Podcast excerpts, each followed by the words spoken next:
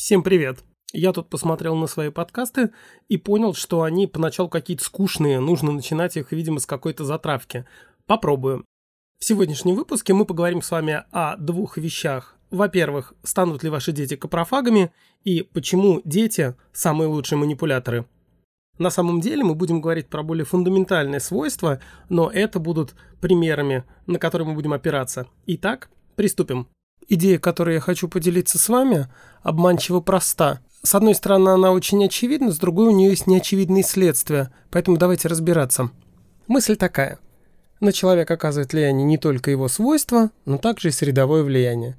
Влияние среды. Это, правда, настолько затасканная мысль, если попросить привести примеры этой идеи, то вы обязательно что-нибудь расскажете. Но это будут простые примеры, а я расскажу пару сложных. Начнем с простого сложного примера.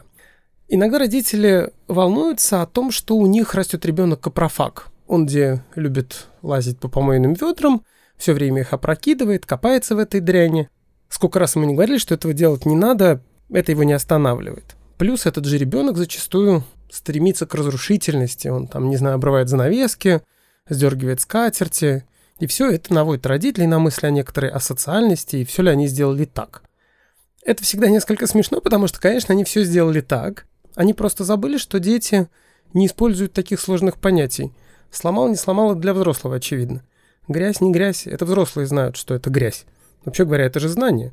Этому надо научиться. Тот факт, что в гнилье может быть всякие бактерии, это вообще говоря даже для...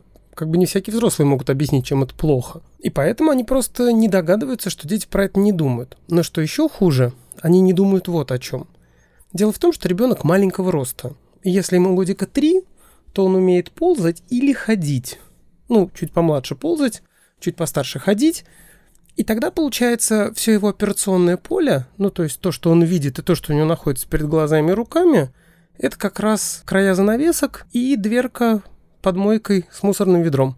Дверка полуоткрыта, зазывно манит, поэтому сам Бог велел забраться, уронить ведро ничего не стоит, а потом ты в нем копаешься. Все логично, все технично. То же самое с занавесками. Он ходит, бродит, не очень уверенно держится на ногах, опирается на стены, а также за все, что свисает со стен. В частности, занавески. То есть, получается, никакой ребенок не разрушитель. Просто он, просто он маленького роста. Вообще говоря, иногда э, очень полезно, особенно если никого нет дома, так проще, надеть какие-нибудь наколенники и поползать по дому на карачках, внимательно вглядываясь во все, что вы видите – и вот когда вы смотрите на мир с высоты роста невысокой собаки, вам может открыться море удивительного. Во-первых, вы узнаете, что вы вообще не видите люстру или не знаете, как выглядят антресоли. Просто неудобно на них смотреть. Зато вы узнаете, где валяются потерянные ключи, тапки и вот все, что закатилось под кровать. Просто потому, что это на уровне ваших глаз. И что самое удивительное, это определяется сугубо вот физикой, да? Вот вы как только опустились на уровень полуметра, картина мира поменялась. Поменялись цели, поменялись средства, поменялись интересы. Все это определяется контекстом. И если ваш ребенок обрывает вешалки у одежды, то опять же не потому, что он вам мстит, а просто он упал, уцепился за нее, а вешалка была пришита плохо. Вот и все. Это первое, самое очевидное и простое. Это про физику. Теперь немножко про социальный контекст. Я думаю, вряд ли я кого-то удивлю новостью, что мужчины манипулируют хуже, чем женщины, а женщины манипулируют хуже, чем дети. Причем, конечно, понятно, что бывают разные мужчины, разные женщины, разные дети. Сравнивать их нельзя, но, с другой стороны, стереотипы берутся откуда-то. Мы все равно отталкиваемся от какого-то реального жизненного опыта. Для большинства женщин они манипулируют хуже, чем дети, а дети манипулируют лучше всех. Откуда это берется? Когда я задаю этот вопрос студентам, то слышу много самых разных версий. От каких-то неадекватных, типа мужчина умнее, или там, наоборот, женщина умнее, там очень разная логика за этим может стоять, до тонких и красивых, например, дети самые няшные. Их просто жалко. Мимими, да? А женщины чуть менее няшные. Их тоже жалко, но не так. А мужчины крокодилы всякие. Если не задерживаться на этом уровне объяснений, которые вряд ли адекватны, то есть еще одно, которое мне страшно нравится. Оно напоминает нам о том, что нужно смотреть на социальный контекст.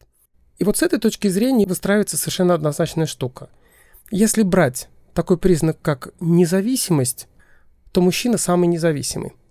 Я сейчас даже не про деньги, э, но вплоть до физической силы. В конфликте мужчина скорее забьет женщину, чем она его. Тем более, что существует целый ряд каких-то культуральных эффектов, которые в нашем патриархальном обществе наделяют мужчину большим количеством прав. Женщина более бесправна. Все то же самое переносится на уровень ниже, но только в гораздо большей степени. Если женщина может хотя бы уйти к маме от мужа, хлопнуть дверью и сказать «я сама себе зарабатываю», то ребенок уйти к маме не может, потому что он должен уйти к маме от мамы.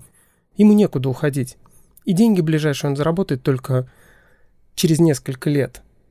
10, например, если ему сейчас 6. А то и позже, я не очень уверен в нашем трудовом законодательстве. То есть получается, что ребенок в своем конфликте совершенно беззащитен. Я уж не говорю о такой тонкости, что если тебе 5 лет, то до твоего совершеннолетия, 18-летия, осталось еще 13. То есть в два с половиной раза больше, чем ты прожил. Ну, то есть это совершенно нереальный срок. 13 лет для пятилетнего – это вечность. Они не имеют права никому пожаловаться, у них нет аргументов, как правило, кроме «я хочу» и «пожалуйста». А родители, вообще говоря, устают от их просьб и зачастую бывают, ну, достаточно жесткие. Поэтому у детей не остается выхода. Они не могут купить, они не могут угрожать, они не могут предъявлять свои претензии и требования, потому что далеко не все знают о своих правах. И растут часто в таких семьях, где об этих правах предпочитают не говорить или тоже не знают. И тогда мы получаем довольно-таки логичную картину. Дети, которым точно так же, как и взрослым, чего-то хочется, им хочется сладкого, им не хочется спать, им не хочется что-то учить, им не хочется участвовать в чем, чем они не хотят участвовать, уборка, например. У них нет никаких возможностей, чтобы добиться своего, кроме как обманом. То есть манипуляций. И они это делают. Они искусны в манипуляциях потому, что у них от этого зависит жизнь. Не в смысле смерти жизнь, хотя иногда бывает и это – но очень сильно зависит качество жизни. В этом смысле женщина свободнее, хотя и ей приходится трудно. Поэтому иногда и она может взять и заплакать, чтобы муж сам захотел остановить все это и предложил что-нибудь. В этом смысле мужчины самые неподготовленные, потому что у них достаточно много сил и достаточно много ресурсов, чтобы не прибегать к этому средству. Мне кажется, это страшно полезная мысль, потому что если держать ее в голове и этот пример, то можно ну, хотя бы иногда вспоминать о том, что существует не только человек, явление, событие, но и контекст, в который он вписан. Если отходить еще на уровень дальше и подниматься на более высокий уровень обобщений, я обещал два примера, но это будет три. Бонус для тех, кто дослушал. Так вот, если подниматься на какой-то высокий социальный уровень обобщений, то, наверное, это один из механизмов формирования тех, кто нарушает закон – я ни в коем случае не оправдываю преступников, но будем честны, бывают ситуации, когда нет других способов получения желаемого, кроме как преступный. Вообще, если уж так-то честно рассматривать этот вопрос, то преступников, которые совершают преступления ради преступлений, крайне мало. Чаще всего мотивы преступников самые человеческие. Жить достойно, уважение, высокий уровень жизни. И преступники они не потому, что хотят чего-то противоправного, а потому что выбирают противоправный метод получения того, чего они хотят. А вот выбор метода во многом зависит от инструментария и возможностей. Условно говоря, если вы выросли в каком-нибудь Зажопинске, где у вас бухали папа, мама и соседи, и из единственных приличных соседей была полупарализованная бабушка в соседнем подъезде, а до школы у вас было 15 километров через два врага и одну реку, то не надо удивляться, почему этот человек не особо научился, и у него не так много э, способов культурных решений своих проблем. А жить красиво хочется всем. Телевизор, YouTube, ну и так далее, об этом нам всем рассказали. Поэтому вот это вот тоже такая мысль, что каждый раз, когда мы выносим какое-то решение, нужно, это было бы очень взросло, посмотреть не только на самого человека, но и на то, где это происходило и как. И как ни странно, индивидуальные особенности человека – в этом смысле решают гораздо меньше. Они определяют только, как именно будет реализован тот путь, который был по большому счету внешне задан. Понятно, что человек всегда может выбрать или попытаться выбрать какой-то законный путь, но тем не менее иногда этот выбор очень узок. И поэтому наличие отсутствия социальных лифтов – это вообще говоря очень важная штука, которая повлияет на то, в каком мире мы будем жить. Спасибо за внимание и всем пока.